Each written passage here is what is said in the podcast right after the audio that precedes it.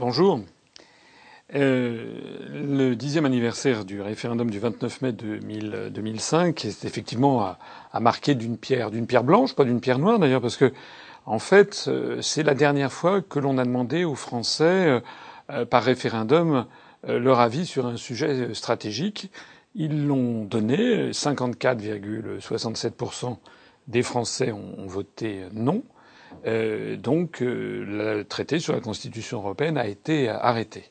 Donc ce fut un triomphe de la démocratie. Euh, le problème, c'est que, comme on le sait, les européistes ne se sont pas arrêtés là et qu'ensuite Nicolas Sarkozy a été élu à la présidence de la République. Il avait dit, lui, que s'il était élu, il ferait revoter euh, un traité, un mini-traité, rappelez-vous, c'était l'expression.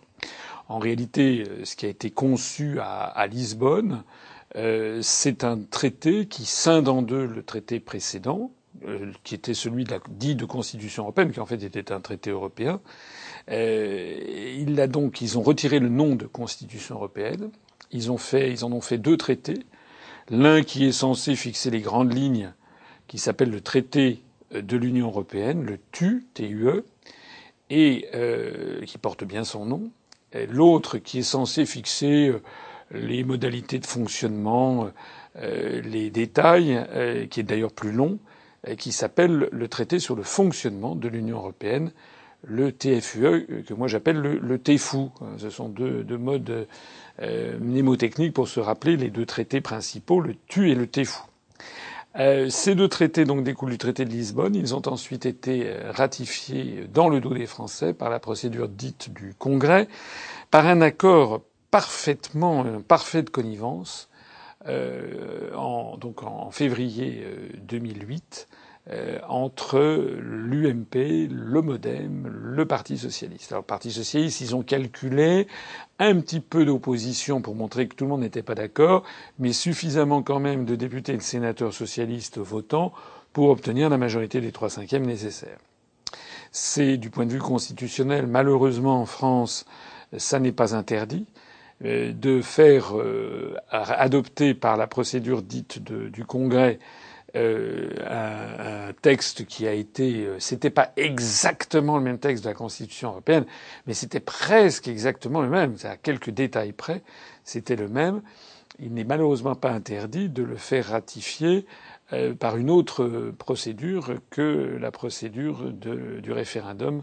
C'est exactement ce qui s'est passé. Donc, du point de vue légal et constitutionnel, malheureusement, ça n'est pas illégal, ça n'est pas inconstitutionnel. Du point de vue politique, c'est une autre affaire. En fait, les historiens, dans 20 ans, dans 50 ans, dans 200 ans, lorsqu'ils s'intéresseront à cette période de l'histoire de France, se rappelleront que c'est de, cette, de cet épisode, le 29 mai 2005, les Français disent non à presque 55% au traité de constitution européenne, et le 8 février 2008, euh, les députés et les sénateurs contre l'avis des Français, puisque les Français n'ont pas été sollicités de nouveau, eh bien, ratifient quand même ce, ce traité. Les historiens, je pense, dans 50 ans, dans 200 ans, se rappelleront que c'est à partir de cet épisode que euh, commencera, qu'a commencé euh, le divorce croissant entre les Français et la construction européenne, comme d'ailleurs entre les peuples d'Europe et euh, la construction européenne, puisque je rappelle qu'à l'époque, il y a donc dix ans, quelques jours après le nom des Français, c'était les Néerlandais qui avaient également, par référendum, rejeté la Constitution européenne avec 62% des suffrages. Donc allant plus loin, c'était une nouvelle illustration de ce que, en Europe, lorsque les Français décident quelque chose, eh bien les autres peuples d'Europe, euh, souvent, en tout cas pas tous, mais un certain nombre d'entre eux, s'inspirent de l'exemple français. Hein. On l'a vu toujours lors des révolutions depuis 1789 et même avant. La, France est un petit peu euh, le pays qui lance les, modes politiques. Alors, qu'est-ce que l'on peut dire euh, de plus sur cette affaire? On peut dire que euh, c'est très révélateur de la démocratie entre guillemets des européistes. La démocratie des européistes, ce n'est pas une démocratie, c'est simplement un rite procédural. Les européistes font semblant de demander l'avis des peuples, Et évidemment, il y a deux solutions. Soit les peuples votent bien, entre guillemets, c'est-à-dire qu'ils votent comme ce qui est attendu. Euh, c'est, voilà. À ce moment-là, on, on dit voilà, c'est formidable.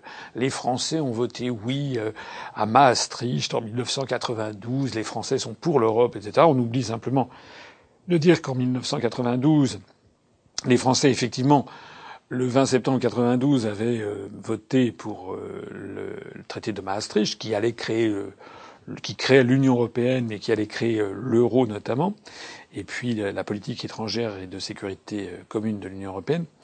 Euh, mais ce vote avait été, cet acquiescement avait été euh, arraché euh, aux Français après plusieurs semaines, on peut même dire plusieurs mois, d'une propagande intensive, puisque tous les journaux, tous les, toutes les télévisions, toutes les radios, tous les magazines avaient tous appelé à voter oui, et également toutes les forces politiques françaises dites de gouvernement, c'est-à-dire le centre, la droite, euh, la droite euh, dite gaulliste, le RPR-UDF, et puis la gauche. Il n'y avait que le Parti communiste à un bout, le Front national à l'autre bout, en gros, qui avait appelé à, appelé à voter non, plus les dissidents euh, du RPR et qui avaient été emmenés par Philippe Séguin et, Charles Pasqua. Et donc, dans ces conditions de propagande inouïe, et, le oui n'avait obtenu euh, le 20 septembre 1992 n'avait obtenu que 50, des poussières, euh, moins de 51% des suffrages. Donc euh, la, victoire qui avait créé, la victoire du référendum qui avait validé, ratifié le traité de Maastricht qui allait créer l'Union européenne et l'euro qui ont vu le jour au 1er janvier 1993, en tout cas l'Union européenne. L'euro, ça a été une longue procédure qui a abouti à sa création au 1er janvier 1999. Donc tout ce, ce bouleversement politique d'une immense importance a été obtenu en 1992 à un chouïa, un fil, d'autant plus qu'il y avait quand même 34% d'abstention. Ce qui signifie qu'en fait, en 1992, l'Union européenne et l'euro ont été approuvés par moins de 35%, à peu près 35% des Français, euh, des électeurs français inscrits, compte tenu de l'abstention. Et d'ailleurs, si on tient compte ensuite de la courbe de mortalité, de la courbe des âges, on peut estimer que de nos jours, quand on se promène dans la rue, il y a moins de, il y a à peu près une personne sur six que l'on rencontre qui a voté en faveur du traité de Maastricht, c'est-à-dire de l'euro et, de, l'Union européenne. La base sociologique sur laquelle est établie toute la stratégie de la politique française est quand même excessivement faible, extraordinairement faible. Alors, euh, pourquoi je, cite le traité de Maastricht? D'abord parce qu'il est au fond beaucoup plus important que le traité de Lisbonne. Le vrai changement, il a eu lieu en 1992. la deuxième chose, c'est que le traité de Maastricht a été voté, donc je le disais à l'instant, à 50,8% des suffrages. Personne n'a jamais imaginé qu'on allait le remettre en cause. À partir du moment, et ça c'est typique de la, démocratie vue par les, européistes, à partir du moment où un peuple vote oui, c'est bien, c'est bon, c'est définitif. En revanche, s'il vote non, ah ben ça c'est pas bon. Là, il s'est trompé, c'est une, une fâcheuse erreur, de, un fâcheux concours de circonstances, il va falloir revoter. Alors c'est ce qui s'est passé dans d'autres dans d'autres dans d'autres pays. Par exemple, pour le traité de Maastricht, justement, le, Danemark, le peuple danois avait voté non le 2 juin 1992. Il avait été le premier des pays des peuples à se manifester. Il avait voté non. Alors aussitôt, ça avait fait un scandale. On avait dit comment ça, comment ça, comment ça? On avait changé un petit peu le traité de Maastricht spécialement pour les Danois. Ils avaient obtenu une réserve dans le droit des traités, comme on dit. Ils avaient obtenu de ne pas être dans l'euro, notamment. Et, puis on les a fait donc revoter. C'était donc, le, je crois de, mémoire, le 18 mai 1993. Et là, ils ont voté oui. Alors là, on a dit, bah, c'est formidable, c'est bon. Et puis après ça, il fallait qu'ils votent pour, pour l'euro, parce qu'il avait été prévu qu'il y aurait un référendum pour l'euro. Ce référendum a eu lieu le 28 septembre 2000. Et puis patatras, les Danois ont voté de nouveau non. Alors aussitôt, on a dit ah non non, il va falloir qu'ils revotent. Voilà. Alors la même chose s'est produite avec les Norvégiens. Les Norvégiens, ils ont dit non à l'entrée dans l'Union européenne en 1972. Euh, et puis euh, on a dit bah, c'est pas bien, vous allez revoter. Donc ils ont revoté le 28 novembre 1994. Ils ont de nouveau voté non. Alors les Norvégiens, les européistes en Norvège ont dit ben, vous allez encore revoter. Bon, puis on en est là parce que ça devait se passer en 2005. Et puis comme il y a plus de 60 ou 65% des Norvégiens qui ne veulent pas entrer dans l'Union européenne, en définitive, ça a été pour l'instant mis, de côté. Voilà, la même chose s'est également produite en Irlande. En d'autres termes, c'est une des règles fondamentales de l'européisme, de la dictature européiste. Quand vous votez oui à l'Europe, c'est définitif. Quand vous votez non à l'Europe, c'est que vous vous êtes trompé et qu'il va falloir vous faire revoter. En attendant, et pour conclure, sur ce référendum du, 20 mai, du 29 mai 2005, il y a un petit sondage qui vient de sortir, l'air de rien, dans le Figaro, qui indique que si c'était à refaire, 62% des Français voteraient non. Donc il y avait 55% il y a 10 ans, 62% qui voteraient non, et c'est la presse, c'est le Figaro. À mon avis, si les Français étaient bien informés, correctement informés, si tous les Français notamment avaient vu les conférences de l'Union populaire républicaine, c'est pas 62% de non, c'est à mon avis 95% de non, puisque la construction européenne, ça, ça n'est pas à mes auditeurs que je vais l'apprendre, nous entraîne vers un désastre collectif jusqu'à l'explosion finale. Que pensez-vous de l'entrée au Panthéon de quatre symboles de la résistance? Ben, euh, J'en pense que, que, que, François Hollande euh, essaye de, de, de, capter à son profit euh, l'image de, de, la résistance. Il essaye de faire, euh, alors très très bas de gamme, hein, la réédition de l'entrée des, cendres de Jean Moulin en 1964 au Panthéon qu'avait décidé Charles de Gaulle, euh, dans un contexte géopolitique d'ailleurs très particulier en 1964. Hein, c'était 20 ans après 1944. Et Charles de Gaulle était en, choc frontal avec les États-Unis d'Amérique. Il hein, ne faut pas l'oublier. Pourquoi est-ce que Charles de Gaulle a fait entrer euh, les cendres de Jean Moulin au Panthéon? D'ailleurs, quand on dit les cendres, en fait, c'est un cénotaphe, puisque le pauvre Jean Moulin est mort en déportation euh, dans des conditions absolument épouvantables pendant son transfert dans les camps de la mort. Euh, je crois qu'on n'a jamais retrouvé, son, cadavre. Euh, mais en 1964, Charles de Gaulle avait fait ça. Pourquoi? Ben Parce qu'il était en, lutte avec, les États-Unis dirigés par Lyndon Johnson.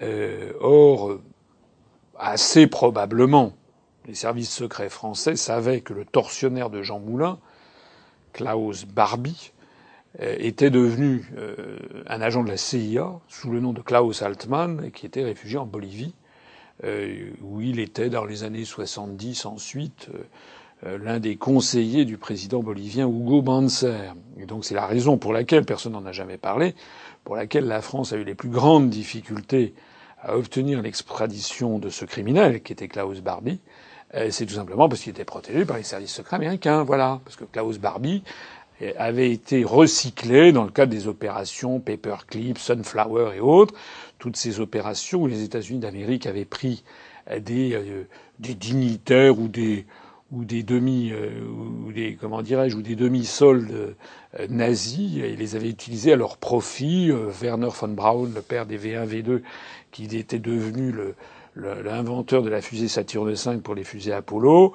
Le, fameux Walter Hallstein, dont je parle dans mes conférences, qui était l'un des juristes que Hitler avait envoyé à Rome en, 1900, en juin 1938 pour nous pondre les premiers projets de construction européenne qui ensuite est devenu euh, il a été arrêté en 1944 à Cherbourg en uniforme d'officier de la Wehrmacht. Il a été donc ensuite transféré dans, à Cancomo dans le Missouri. Et puis ce monsieur s'est retrouvé comme ça en 1951 d'un seul coup. On l'a vu ministre des Affaires étrangères de Konrad Adenauer dans la République fédérale d'Allemagne, qui était protégé par les États-Unis d'Amérique. Il faut quand même le faire. Le type, en sept ans, il était passé du statut d'officier de la Wehrmacht arrêté par les Américains euh, en 1944 à Cherbourg. En sept ans après, il était ministre des Affaires étrangères de, la République fédérale d'Allemagne. Et il avait d'ailleurs préparé le traité de Rome qu'il avait co-signé avec Konrad Adenauer le 25 mars 2007 au palais du Quirinal à Rome, avant d'être nommé d'ailleurs le premier président de la Commission européenne. Voilà, donc euh, tout ça, c'était les Américains. Ils avaient récupéré tout ce petit monde, ils avaient récupéré, euh, ils avaient récupéré Walter, euh, ils avaient récupéré, comment dirais-je, Klaus, Klaus Barbie. Donc c'est ça que De Gaulle il avait à l'esprit en 64, quand il a fait le transfert des centres de Jean Moulin.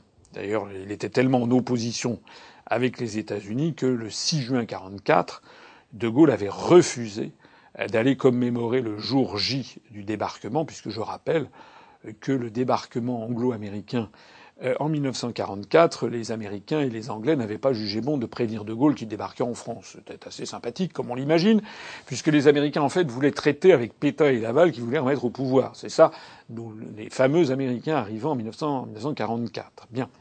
Donc, De Gaulle, lorsqu'il fait le transfert des centres de Jean Moulin au Panthéon, il envoie un message crypté à Washington, euh, euh, parce que Jean Moulin, c'est évidemment l'allégorie de la résistance française.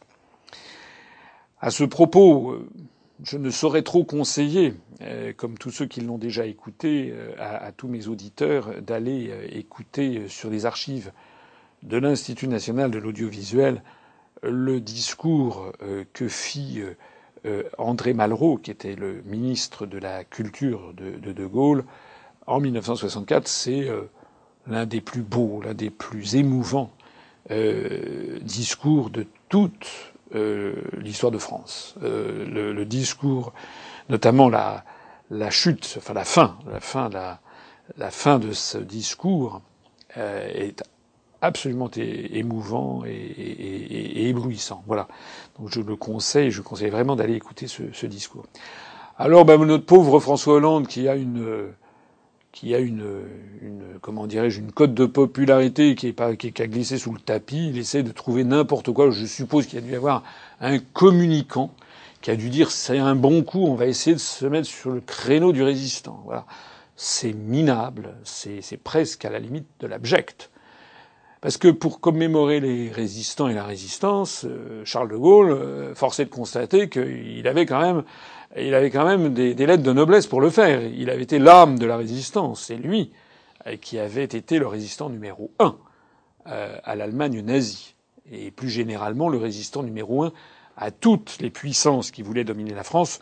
C'était le cas justement en 1964, non plus contre l'Allemagne hitlérienne, mais contre les États-Unis d'Amérique qui voulaient déjà asservir notre patrie. Quand on voit que François Hollande, qui est le toutou, le caniche d'Obama, l'oligarchie qui, dès, qu'il y a, dès que Washington fronce le sourcil, euh, M. Hollande se précipite sous le tapis. il suffit de voir ce qui s'est passé, par exemple, avec les, la vente des Mistral, enfin, la non-livraison des Mistral. Il suffit de voir que la France, le gouvernement français actuellement, soutient la coalition avec des néo-nazis à Kiev. Il suffit de voir que le gouvernement français actuel refuse d'accepter, enfin de, condamner la, la, la, glorification des Waffen-SS euh, par la Lettonie et par l'Estonie. Il y a tous les ans, à l'Organisation des Nations Unies à l'automne, vous avez la Russie qui propose à l'Assemblée générale des Nations Unies que l'on condamne cette commémoration des Waffen-SS par les gouvernements d'Estonie et de Lettonie. Il y a à peu près 148 ou 150 États du monde qui condamnent ces glorifications. Les États-Unis le Canada et les îles Marshall disent non, et puis les pays de l'Union européenne, le doigt sur la couture du pantalon, par solidarité avec les gouvernements de Tallinn et de Riga, eh bien, refusent de condamner ça. Voilà. Alors quand on fait ça, hein, quand on reconnaît les néo-nazis de Kiev, quand on se livre à des guerres illégales en Syrie, etc., que après ça on joue les grands résistants parce qu'on fait entrer, euh, on fait entrer les cendres de quatre résistants au Panthéon, euh, c'est minable. Monsieur Hollande n'est pas un résistant. C'est la quintessence même du collabo. Et les élections en Espagne? Bah, Les élections en Espagne, il y a eu des élections locales, euh, et notamment à Madrid et à Barcelone, il y a eu une poussée, une poussée de Podemos. Voilà. Le mouvement, vous savez, avec le type qui a la, queue de cheval. Voilà. Donc, je, je crois que j'en ai déjà parlé lors d'émissions antérieures. Donc Podemos, c'est l'équivalent de, de, Syriza. C'est un truc qui se situe à peu près aux alentours de, du, je sais pas, du front de gauche de Syriza euh, et de Beppe Grillo, quoi, en Italie, c'est-à-dire un parti leur. Le type, il a sa queue de cheval, là, euh, euh, très bien. Il a, mais à part la queue de cheval, qu'est-ce qu'il a d'autre? Ben, il trouve que l'euro c'est très très bien et qu'il faut une autre Europe. Voilà. Donc, voilà. Il n'y a pas grand-chose à en dire. Podemos, vous savez ce que ça veut dire en espagnol. C'est en anglais, ça se dit Yes we can. Quoi. C'est le, c'est le slogan de, de la maison Obama et des démocrates. Quoi. Voilà. Donc en réalité, c'est quoi Podemos? C'est un parti qui est propulsé, propulsé, propulsé dans les médias espagnols comme étant l'opposition. On fait croire aux Espagnols et qu'il y a deux partis de gouvernement en Espagne qui seraient le parti populaire qui est actuellement au pouvoir avec euh, Mariano Rajoy et, puis le parti socialiste, le, PS, le PSE, qui euh, est actuellement dans l'opposition et puis qu'il y aurait un nouveau venu qui troublerait le jeu à la stupéfaction générale, qui serait Podemos. Bon, tout ça est écrit de longue date. C'est exactement comme en France. On vous dit voilà, il y a l'UMP ou pardon les Républicains. Euh, donc il y a l'UMP devenu les Républicains d'un côté, puis le Parti socialiste de l'autre. Puis il y aura un nouveau venu qui bouleverserait le jeu, qui est le Front national. Mais de la même façon que le Front national pas plus que le, le, Syriza, le Front de gauche, Podemos et j'en passe. Le Front national ne propose pas la sortie de l'Union européenne et de, et de l'euro. Il tape dessus, mais au, bout du compte, euh, au moment de passer à l'un, quand vous prenez la, quand vous prenez la profession de foi euh, du FN, euh, ben, il n'est pas question de sortir de l'euro de, de, ni de l'UE. Hein, je l'ai déjà dit 50 fois, je l'ai dit une cinquante et unième fois. On, on offre une caisse de bouteilles de champagne six bouteilles de champagne à quiconque nous montrera une profession de foi, c'est-à-dire ce qui est envoyé aux électeurs ainsi qu'à ainsi qu'à la, à la Bibliothèque nationale pour faire foi, euh, eh bien, quiconque trouvera une profession de foi du Front national qui dit qu'il faut sortir de l'Union européenne et de l'euro par l'article 50, eh bien, on lui offre une caisse de six bouteilles de champagne. Voilà, les concours sont ouverts. Ça fait des mois et des mois que c'est ouvert. Il y a personne à gagner, évidemment, parce que vous n'en trouverez pas. Alors Podemos, c'est ça. Voilà. Point. Alors il y a quand même un petit truc à signaler dans les curiosités euh, locales, c'est que euh, il y a un concurrent de droite de Podemos qui vient d'être sorti d'un placard médiatique. Donc les, médias ont balancé d'un seul coup un nouveau parti. Ça, c'est peu comme en France, on a eu Nous Citoyens, euh, qui est en fait une succursale de l'UMP via UDI interposée, puisque d'ailleurs il y a eu euh, Denis Père, le milliardaire qui avait créé Nous Citoyens, l'a revendu, si j'ose dire, à l'UDI. Donc maintenant, euh, il y a M. Jean-Marie Cavada de l'UDI qui préside Nous Citoyens. Eh ben, il y a la même chose en Espagne qui s'est passé avec un truc qui s'appelle Ciudadanos, c'est-à-dire les citoyens, justement, et qui a sa tête à un type qui s'appelle Albert Rivera, qui est une espèce de gravure de mode, euh, qui, qui, était plutôt fait pour faire les collections Avenue Montaigne et présenter euh, voilà Vogue Homme. Donc il a été sélectionné sur son sur son physique. Donc évidemment, euh, il y a beaucoup de, de de jeunes femmes qui, qui d'un seul coup euh, se mettent à trouver que ce parti politique est, très intéressant. Eh ben, on a appris tout simplement que ce que ce que ce que ce que ce Albert Rivera, en fait, euh, était frais et moulu, si j'ose dire, de la Georgetown University euh, de Washington, c'est-à-dire bah, cette université qui forme les grands cadres de l'administration américaine, mais aussi les agents de la CIA. Hein, j'ai fait une conférence qui s'appelle Qui gouverne la France, où je montrais notamment que José Manuel Barroso, qui a été pendant dix ans à la tête de la Commission européenne, euh, avait été, euh, après avoir été président de l'Union des étudiants maoïstes au Portugal, avait été ensuite boursier de l'OTAN quasiment dans la foulée et avait fait ses études à Georgetown University. Voilà. Alors parmi les curiosités espagnoles assez étonnantes dans le même genre, il faut savoir aussi que c'est une américaine qui euh, maintenant euh, vient d'être élu à la tête d'une des principales associations catalanes pour l'indépendance catalane, l'association ANC. Voilà, donc comprenne qui pourra, ou plus exactement comprenne qui regardera ma conférence sur les eurorégions. Que pensez-vous du projet de loi sur la réforme scolaire et du mouvement de contestation des professeurs? Alors, euh, avant de formuler des jugements définitive, moi j'aimerais déjà pouvoir regarder minutieusement en quoi consistera ce projet de loi. Je vois que le gouvernement, paraît-il, veut aller de l'avant. Euh, c'est une, sage, disposition. Euh, c'est mieux que vouloir aller de l'arrière. Euh, donc on lit que François Hollande, Manuel Valls, Madame euh, Najat Vallaud-Belkacem, tout le monde est sur le pont pour que ça aille de l'avant. Puis on voit aussi que le corps professoral est, très largement vent debout contre ce projet. Moi, là-dedans, j'attends de voir ce qu'il sera parce que le projet est, en cours, il est encore en cours d'évolution euh, rapide, si j'ai bien compris. Si j'ai bien compris aussi, je ne suis pas un spécialiste, mais on mélange dans ce genre de sujet des quantités de choses qui n'ont rien à voir, ou plus exactement qui sont disjointes. Il y a d'abord une première chose, c'est le statut des professeurs. Ça, le statut des professeurs, il y a quand même beaucoup à dire. Je renvoie ici au programme de l'UPR.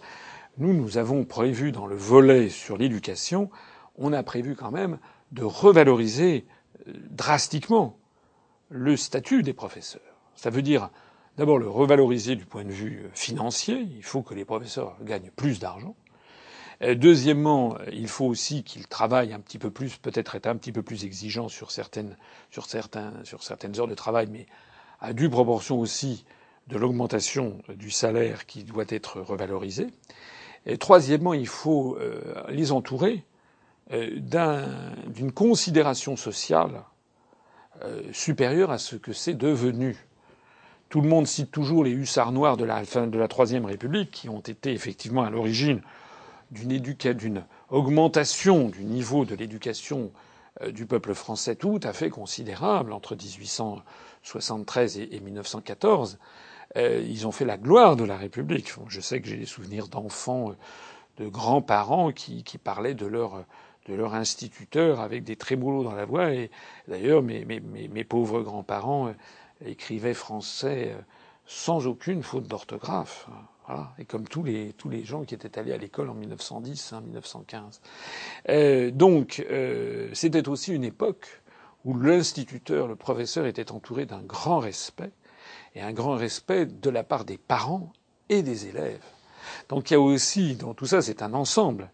Euh, je pense que les problèmes de l'éducation, il faut aussi redonner euh, le respect qui s'impose à quelqu'un qui est là pour dispenser du savoir. Euh, ça veut dire notamment ne pas tolérer la moindre incartade, ni des enfants, ni des parents, dans les lycées, collèges et écoles. Et ça, c'est très important. Alors, il n'y a pas qui, certains diront, ah, ben oui, mais ça, il y a qu'à et Faucon. Oui, mais nous nous inscrivons dans tout un programme de redressement de la France, de redressement de l'image que les Français portent sur eux-mêmes. On ne pourra pas redresser l'éducation s'il n'y a pas d'abord et avant tout un amour retrouvé des Français pour leur propre pays, et en particulier des Français récents, des jeunes Français d'origine immigrée. À ce propos, je voudrais dire que j'ai fait une conférence qui a beaucoup de succès sur Internet, c'est peut-être celle qui a le plus de succès, qui s'appelle L'histoire de France. Et il n'y a rien qui me fait plus plaisir que de voir un grand nombre de gens, notamment des jeunes, des jeunes qui sont français depuis 20 euh, générations ou depuis une génération, des jeunes d'origine immigrée, qui tous confondus, il y en a plein qui me disent Monsieur, pour la première fois de ma vie, vous m'avez rendu fier d'être français. Vous m'avez donné envie de m'intéresser à l'histoire de mon pays. Voilà. Donc s'il est là la, la, la, base, la base même de l'éducation, c'est ça, c'est qu'il faut d'abord et avant tout que les enfants ils aient envie d'apprendre, qu'ils se projettent dans un monde meilleur. Hein, si on leur projette, euh, si on leur présente que les dirigeants français sont tous corrompus jusqu'à la moelle, que ce sont des, des politicards véreux qui se font élire sur des programmes qu'ils n'appliquent même pas dès le lendemain même où ils sont élus, euh, si, on, si on leur fait penser que euh, que, tous les, que, que, la seule finalité de la vie, c'est de gagner de plus en plus de fric et de mentir, de voler, d'avoir toutes les ruses, etc. Si, en bref, si toutes les valeurs, un tant soit peu transcendantes, euh, que l'on nous avait apprises euh, sont piétinées, si on, a, si on apprend aux jeunes Français que c'est struggle for life, que tout est permis, ah ben c'est sûr qu'on ne fait pas des générations qui ont spécialement envie d'aller écouter un professeur ou un instituteur à l'école. Donc il y a d'abord et avant tout ceci qui est un vrai problème. Et un deuxième point, c'est le contenu des, le contenu des, des enseignements. Alors, le contenu des enseignements, ça c'est la, la, tarte à la crème. Euh, il y a, on dit, il y a toujours un peu une opposition entre la droite et la gauche. Moi, ce que je vois en tout cas, c'est que, euh, à force de faire de la démagogie, c'est-à-dire d'abaisser la quantité d'efforts demandés, eh bien, on favorise qui euh, Ça, c'est la théorie. Il y a une théorie qui dit, voilà, il faut demander moins de, il faut être moins sévère, il faut être moins exigeant dans les travaux, parce que sinon, si on est très exigeant, on va faire de la reproduction sociale. Moi, je suis persuadé que c'est le contraire qui est vrai. Voilà. Parce que quand on n'est absolument pas exigeant, ni à l'école, ni au collège, ni au lycée, si euh, on démolit progressivement les notions d'effort, les notions d'apprendre sur plusieurs années, de se consacrer à une discipline, c'est ça d'ailleurs tout l'intérêt d'apprendre le grec, d'apprendre le latin. Ça structure d'ailleurs la pensée, ça, et ça donne un goût très profond pour la, la grammaire. Mais c'est aussi l'idée de faire un travail continu sur plusieurs années. Alors maintenant, il serait question d'avoir des espèces d'enseignements pratiques pluridisciplinaires où on va plus faire du latin, mais on va quasiment demander aux enfants de se, déguiser avec des toges romaines. Mais ça, c'est, plus de l'enseignement, ça. Ça, c'est, ça, c'est, ça, c'est Disneyland, ça. Alors ça, c'est de la rigolade. Mais si on apprend de la rigolade au collège ou au lycée, eh ben, ça va être, ça va être exactement ce que l'on constate, c'est-à-dire un abaissement du niveau moyen. Et qui est-ce qui en pâtit? Au bout du compte, ce sont les classes populaires qui vont en pâtir. Parce que il suffit de lire des livres comme le fameux sociologue Pierre Bourdieu et d'autres. Les phénomènes de reproduction sociale, c'est ce qu'il y a de plus prégnant dans une société si vous n'avez pas une école pour corriger justement ces disparités sociales. Si l'école ne fait plus son travail d'ascenseur républicain, ce sont les enfants des classes fortunées, ce sont les enfants des classes dirigeantes, des cadres supérieurs, des professeurs d'université, des professeurs qui vont avoir non pas à l'école, mais dans leur famille, toutes les informations nécessaires pour réussir leurs études, pour ensuite passer les concours aux grandes écoles ou entrer à la fac, voilà. Alors que les enfants qui seront nés dans des milieux modestes où il n'y a pas le même capital culturel, eh bien eux ils iront dans une espèce de poubelle, d'école poubelle comme venue des États-Unis, et en fait, eh bien tout ceci ne leur apprendra rien. Hein. Donc moi c'est en tout cas mon, mon point de vue.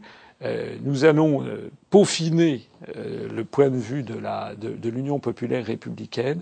Nous sommes, par construction, un mouvement politique qui voulons promouvoir l'éducation populaire, promouvoir l'émancipation de tous, et y compris, parce que c'est la noblesse même de l'esprit républicain, favoriser les enfants issus des classes modestes, et notamment des classes modestes d'un point de vue intellectuel ou d'un point de vue culturel, ou des gens issus de zones qui ne sont pas des, des, enfants des enfants d'immigrés. On doit absolument faire en sorte que tout le monde ait les mêmes chances pour accéder à l'éducation de plus haut niveau possible. C'est ça que nous nous voulons.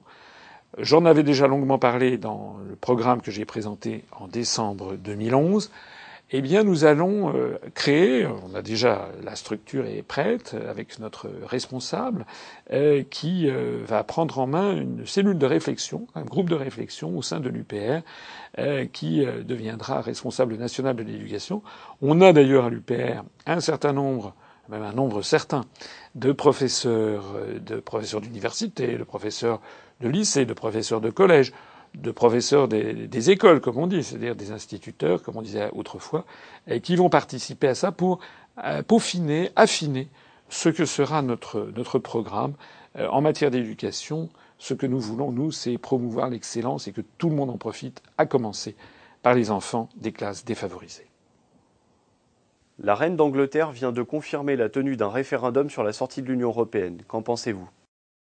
Oui, bah, la reine d'Angleterre, hein, d'Angleterre, vous me faites penser à la à l'émission à BFM TV où on me demandait mon avis sur euh, sur la, la, fille de, de, de, la duchesse de Cambridge. Bon, euh, la reine d'Angleterre, c'est très gentil. Elisabeth II, c'est une c'est une c'est une vieille dame très très respectable, d'ailleurs tout à fait tout à fait charmante, euh, qui parle d'ailleurs un excellent français.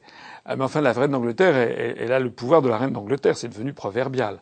Elle a le pouvoir simplement de lire le texte que, de, politique générale que lui avait glissé le nouveau Premier ministre, plus exactement le Premier ministre reconduit, euh, David Cameron, qui était déjà Premier ministre et qui a été reconduit lors des élections générales qui viennent d'avoir lieu au Royaume-Uni. Alors, c'est quand même pas tout à fait rien, euh, parce que la reine d'Angleterre, c'est en effet la reine d'Angleterre, ça, ça donne une espèce d'onction euh, majestueuse et en tout cas de solennité euh, à la décision prise par David Cameron d'organiser le référendum sur la sortie de l'Union européenne qui pourrait avoir lieu, si j'ai bien compris, au cours de l'année 2017. Alors, plusieurs points à dire. D'abord, la première, c'est que David Cameron s'était engagé solennellement à faire ce référendum s'il était réélu. Il a été réélu, donc il le fait, c'est déjà bien.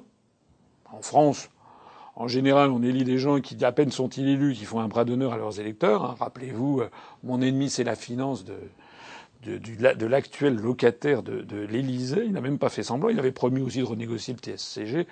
tout ça, une fois, les, les, les lumières n'étaient même pas éteintes du deuxième tour, qui, qui, qui, passait déjà à autre chose. Donc euh, déjà, il y, a il y, a un petit peu plus de, de respect des électeurs au Royaume-Uni qu'en France. C'est difficile de faire moins d'ailleurs que, que, chez nous. La deuxième chose, c'est que euh, ce référendum euh, a quelque chose de formidable, en tout cas pour un mouvement politique comme nous, puisque eh bien, il vient de prouver en fait à, à, à, à tous, les, tous les Français euh, et au monde qu'il y a une vie après l'Union européenne. Hein. Voilà. Et les gens qui ont voulu faire croire que ce serait l'apocalypse générale, que l'idée même de sortir de l'Union européenne, c'est quasiment comme si on demandait aux, aux, Français de se jeter du haut de la Tour Eiffel, que c'était quelque chose à proprement inimaginable. Mais voilà. Euh, les Britanniques sont en train de prouver euh, que, c'est possible, c'est d'autant plus possible qu'ils le font. Je rappelle d'ailleurs au passage, euh, pour les gens qui le découvriraient, euh, que j'ai présenté une conférence qui en est déjà à presque 40 000, je crois, visionnages, une conférence qui s'appelle Le jour d'après et qui présente pour la première fois un responsable politique présente aux, aux Français comment on peut sortir de l'Union européenne par l'article 50 du traité de l'Union européenne, du TU, Comment ça se passe? En quoi consiste En quoi ça consiste? En quoi consiste l'accord qu'il faut nouer avec les autres États, puisque c'est ce qui est prévu dans l'alinéa 2 de cet article 50. Mais je précise également donc les modalités, de quoi il va falloir parler, et puis quelles en seront les conséquences. Je précise aussi dans cette conférence que ça n'a rien d'extraordinaire de sortir de la CE, puisque ça a déjà été fait de la CE ou de l'Union européenne. De la CE, c'est la communauté économique européenne qui préexistait avant l'Union européenne, c'était la structure qui existait entre le traité de Rome de 1957 et le traité de Maastricht de 1992 dont je parlais à l'instant. Donc euh, la CE, eh bien, il y a des territoires qui sont sortis de la CE. Il y a d'abord un territoire que vous n'imaginez pas, un territoire qui, qui fut français, c'est l'Algérie. Parce que figurez-vous qu'en 1957, lorsque le traité de Rome a été signé, l'Algérie, c'était des départements français qui faisait partie de la République française. Et la République française ayant ratifié le traité de Rome, l'Algérie, les départements algériens faisaient partie de la communauté économique européenne. Et l'Algérie est devenue indépendante après les accords d'Évian. Elle est devenue indépendante en juillet 1962. Et pour un certain nombre de, raisons euh, juridiques ou de, de, modalités pratiques, en fait, l'Algérie indépendante est sortie euh, juridiquement de, la communauté économique européenne en 1963, ou peut-être même, je crois, en 1964. Voilà. C'est une curiosité, mais c'est amusant de le, rappeler. Euh, il y a un deuxième euh, territoire qui est sorti de la, communauté économique européenne, c'est le Groenland. Alors, le Groenland, c'est une, une, colonie, enfin, c'est un territoire d'outre-mer du royaume de Danemark. Le royaume du Danemark, je le disais tout à l'heure, est entré dans la CE en 1972. Et il y a à peu près 65 à 70 000 habitants au, Groenland. Donc c'est pas une terre vierge. Il y a, du monde. 70 000 habitants, c'est pas zéro. C'est pas non plus 20 personnes. Euh, il y a donc quelques localités au Groenland, essentiellement d'ailleurs des, pêcheurs. Euh, eh bien, euh, le peuple groenlandais a demandé une autonomie croissante et euh, il y a eu un mouvement d'opinion qui s'est déroulé dans les années, au début des années 80 euh, qui était mené notamment par un pasteur qui s'appelait le pasteur Jonathan Motzfeldt. J'en parle avec science parce que j'étais, quand j'étais à, l'ENA, j'étais allé au Groenland. J'étais allé à la, capitale du Groenland qui s'appelle Nuuk. Euh, C'était au mois de février 1985, il faisait moins 30 degrés à, midi, et le, Premier ministre nous avait reçus en, en sabot, je dis nous parce que j'étais avec quelques camarades élèves de, l'école nationale d'administration. Eh bien, tout ça pour dire que euh, les Groenlandais ont été euh, consultés par référendum. Ils ont voté non et le Groenland est sorti en 1985 de la, de la CEE. Il, n'est pas, il, n'a pas disparu dans l'espace-temps. Hein. Le Groenland, il est là, est toujours là. Et d'ailleurs, les Groenlandais ont donc récupéré leur pouvoir. Et donc ils, gèrent leurs ressources halieutiques, c'est-à-dire les ressources en poissons, comme ils l'entendent. Euh, évidemment en négociation avec l'Union européenne, ils sont restés libres et indépendants, comme d'ailleurs viennent de décider de le faire les Islandais qui ont, il y a quelques semaines, je le citais, je crois, dans une émission précédente, euh, ont décidé définitivement de ne pas adhérer à l'Union européenne. Alors ça, c'est pour la CE, mais il y a aussi un exemple que je me plais à citer puisqu'il concerne la France, s'agissant de l'Union européenne. Eh bien, s'agissant de l'Union européenne, il faut savoir euh, qu'il y a d'abord des pans entiers de la République française qui ne sont pas dans l'Union européenne. Je veux parler des 400 à 500 000 compatriotes euh, qui vivent en Polynésie française, euh, qui vivent en Nouvelle-Calédonie et qui vivent à Wallis et Futuna. Je ne parle pas des, quelques dizaines de scientifiques qui sont en, terre à Delhi, parmi lesquels d'ailleurs nous comptons un adhérent, euh, qui eux aussi, comme nos compatriotes de Polynésie, de Nouvelle-Calédonie et de Wallis, ne sont pas dans l'Union européenne. Mais il y a mieux, il y avait une, île qui s'appelle l'île de Saint-Barthélemy, qui euh, faisait partie de, était une dépendance administrative de la Guadeloupe. La Guadeloupe est un département d'outre-mer.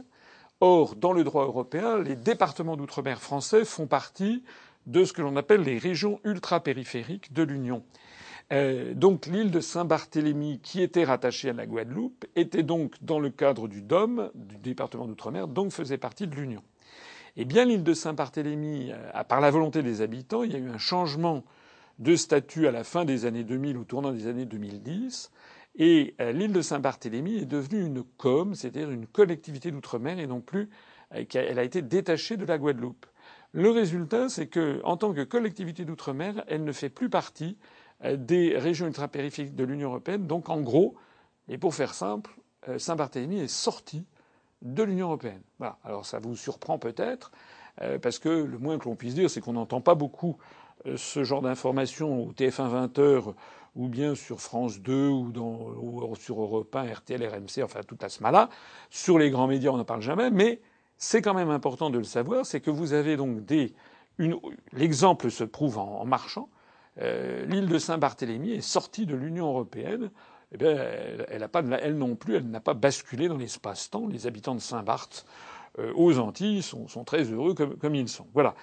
Alors, quand je disais ça depuis plusieurs années, les gens me disaient oui, vous êtes bien gentil, mais c'est pas possible. Pourquoi c'était pas possible? On n'en sait rien, mais c'est si parce que on leur avait mis ça dans la tête. Ce qui est en train de changer, c'est que cette décision, là, c'est pas Saint-Barthélemy, là, c'est le Royaume-Uni. Donc pendant deux ans, le débat va faire rage chez nos voisins entre ceux qui veulent sortir de l'Union et ceux qui ne le veulent pas. On peut faire confiance à toutes les forces européistes et puis euh, surtout à Washington et à tous ces, à tous ces sbires pour faire peur au peuple britannique. Hein, surtout si vous sortez de l'Union européenne, ça serait la catastrophe, la misère en cinq volumes, etc. Euh, mais il n'en demeure pas moins qu'il va y avoir un grand débat. Et pour ce qui nous concerne, ben, ça va quand même être intéressant parce qu'il est quand même difficile maintenant de considérer qu'on est des Olibrius. Voilà, en venant là ce soir euh, nous sommes le, 28 mai, en venant euh, euh, pour enregistrer cette émission, j'écoutais sur France Info, il y avait un débat. Oui, alors, quels sont les avantages de sortir de l'Union européenne ou pas? Je me suis pincé, je me suis dit, tiens, il y a peut-être euh, quelqu'un de l'UPR qui a été invité, je n'étais pas au courant. Non, non, pas du tout. On parlait sur France Info, tout simplement, de la scène politique britannique, et on trouvait que tout ça était, était très très bien. C'était euh, une preuve de démocratie, euh, voilà. Et puis alors, il y avait des gens qui disaient, eh bien, finalement, ça serait très bien que le Royaume-Uni sorte comme ça, la France et l'Allemagne pourraient continuer à aller de l'avant. j'ai trouvé ça assez cocasse un journaliste qui dit que la France et l'Allemagne pourront continuer à aller de l'avant, euh, euh, comme si on, euh, comme si on allait de l'avant. On, va, plutôt outre-tombe. Bon. mais ça veut dire que le débat est en train de s'imposer. Il est en train de s'imposer au Royaume-Uni, il est en train de s'imposer. Il va y avoir aussi des événements un peu du même ordre, semble-t-il, qui vont se dérouler en Autriche. Bref, je l'ai déjà dit, je le redis, la sortie de l'Union européenne est en train de s'imposer maintenant comme le grand sujet de notre époque. C'est, euh, comment dirais-je, honnêtement et, sans, et sans forfanterie, c'est quand même la preuve que l'Union populaire républicaine, qui a inscrit ceci non seulement dans son programme, mais dans son code génétique, puisque le principe de sortir de l'Union européenne fait partie des statuts que j'ai déposés en 2007 à la préfecture de police de Paris, le moins que l'on puisse dire, eh bien, c'est que les statuts et la création de l'UPR étaient prémonitoires. Et c'est d'ailleurs parce que c'était prémonitoire et parce que les événements sont en train de montrer que nous avions raison depuis plus de huit ans maintenant, que de plus en plus de Français sont en train de nous rallier. Je le constate dans mes conférences en province où il y a vraiment de plus en plus de monde et je les en remercie.